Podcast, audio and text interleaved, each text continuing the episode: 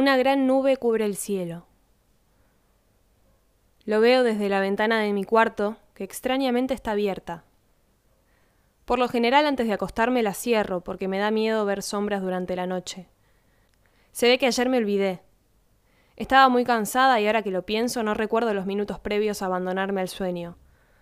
Hago un esfuerzo y tampoco recuerdo cómo llegué a la cama. No me resulta raro, la verdad. Llevamos más de siete meses en cuarentena. Los días se vuelven un poco monótonos y los recuerdos se entremezclan entre sí. Así que no me preocupo. Voy hasta la silla de mi escritorio para agarrar la ropa que dejé colgada ahí ayer. Otro clásico de mi cuarentena es usar las mismas prendas varios días seguidos. Me pongo la remera y descubro que está sucia. Tiene manchas de barro. El short jean igual. Es muy extraño, primero porque no estuve manipulando tierra mojada, y segundo porque en ese estado la hubiese puesto a lavar al instante. En fin, no le doy mayor importancia. Saco ropa limpia del placard y me dispongo a ponerla sucia en el lavarropas y desayunar. Todas las mañanas mientras preparo mi café escucho las patitas de perlitas sobre la puerta que da al jardín reclamándome atención. Duerme en una cuchita preciosa y tiene la libertad de correr y ladrarle a los gatos que caminan por los techos de noche, pero a la mañana le abro la puerta y desayunamos juntas. Hoy no. La cocina está silenciosa. Solo el canto de algún pajarito llega hasta mis oídos. Supongo que Perlita no me escuchó y sigue durmiendo, así que la dejo descansar y desayuno sola. Le doy tiempo, hago mucho ruido como para que se despierte, pero nada así que decido salir a verla. Tal vez simplemente está remoloneando. Abro la puerta y se me corta la respiración.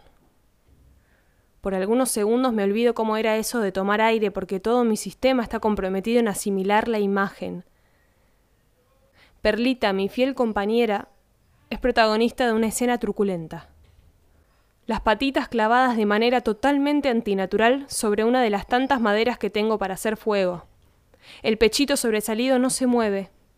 Ese pechito que tantas veces besé y donde me apoyé incontables veces para escuchar su corazón, ahora está inmóvil. Me recupero del shock y me acerco. Ya estoy llorando y las lágrimas no me dejan ver con claridad. No entiendo qué pasó. ¿En qué momento le hicieron esto a Perlita? ¿Y quién? ¿Quién sería capaz de algo tan macabro?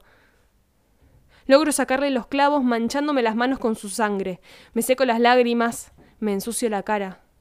Nada me importa más que sacar a mi perrita de esa posición tan horrenda y cruel. La tomo en mis brazos y la llevo hasta su cuchita. Tengo que averiguar quién fue y estoy dispuesta a hacerle las cosas más horrendas. Me doy cuenta de que mataría por mi perlita. Todo el dolor se convirtió en odio y ganas de desquitarme. Me suena el celular. Un email enviado por mí. Asunto, cuidado. Abro el mail y hay una sola frase con lo que haces. Me llegó recién, así que supongo que lo habré programado, pero no puedo acordarme el por qué, o de qué debería cuidarme. Entro a mi casa para tomar un vaso de agua y de pronto recuerdo la ropa llena de barro. Un mal presentimiento empieza a crecer desde mi estómago y va desplegándose por todo mi cuerpo. Empiezo a sentir culpa. ¿Pero culpa de qué? Es como si mi inconsciente supiera algo que mi consciente no quiere asimilar y el cuerpo fuera más rápido que la cabeza. Tengo náuseas y corro al baño a vomitar.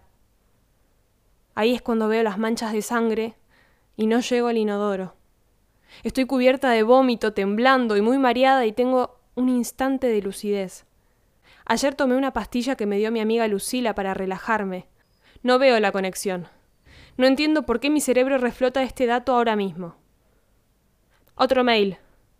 También mío. No tiene asunto. Tiene un archivo adjunto. Dudo. Reprimo el llanto y lo abro, pero ya ni hace falta que vea el video. La secuencia entera brota como el agua cuando se abre la puerta de una represa. Me acuerdo de su carita amistosa y tierna de yo no fui mientras me iba acercando. Me acuerdo que se dejó acariciar y que empezó a lloriquear cuando la agarré más fuerte. Me acuerdo de sus ladridos y el desenfreno de cada martillazo. No puedo vivir con esto. ¿Qué era esa pastilla? Yo no soy una asesina, tuvo que ser algo más. No se lo puedo contar a nadie. No lo puedo ocultar ahora mismo, no me está dejando respirar. ¿Qué hago? Una idea se cuela en mi mente como un susurro. Ya no reprimo el llanto y el asco que siento por mí misma, pero lo voy a remediar. Necesito estar con Perlita de nuevo. Salgo al jardín decidida. Encuentro rápidamente el martillo que usé anoche. Busco los clavos en el cajón donde los guarda mi papá cada vez que viene a ayudarme con algo. Saco a Perlita de la cucha y la recuesto al lado mío.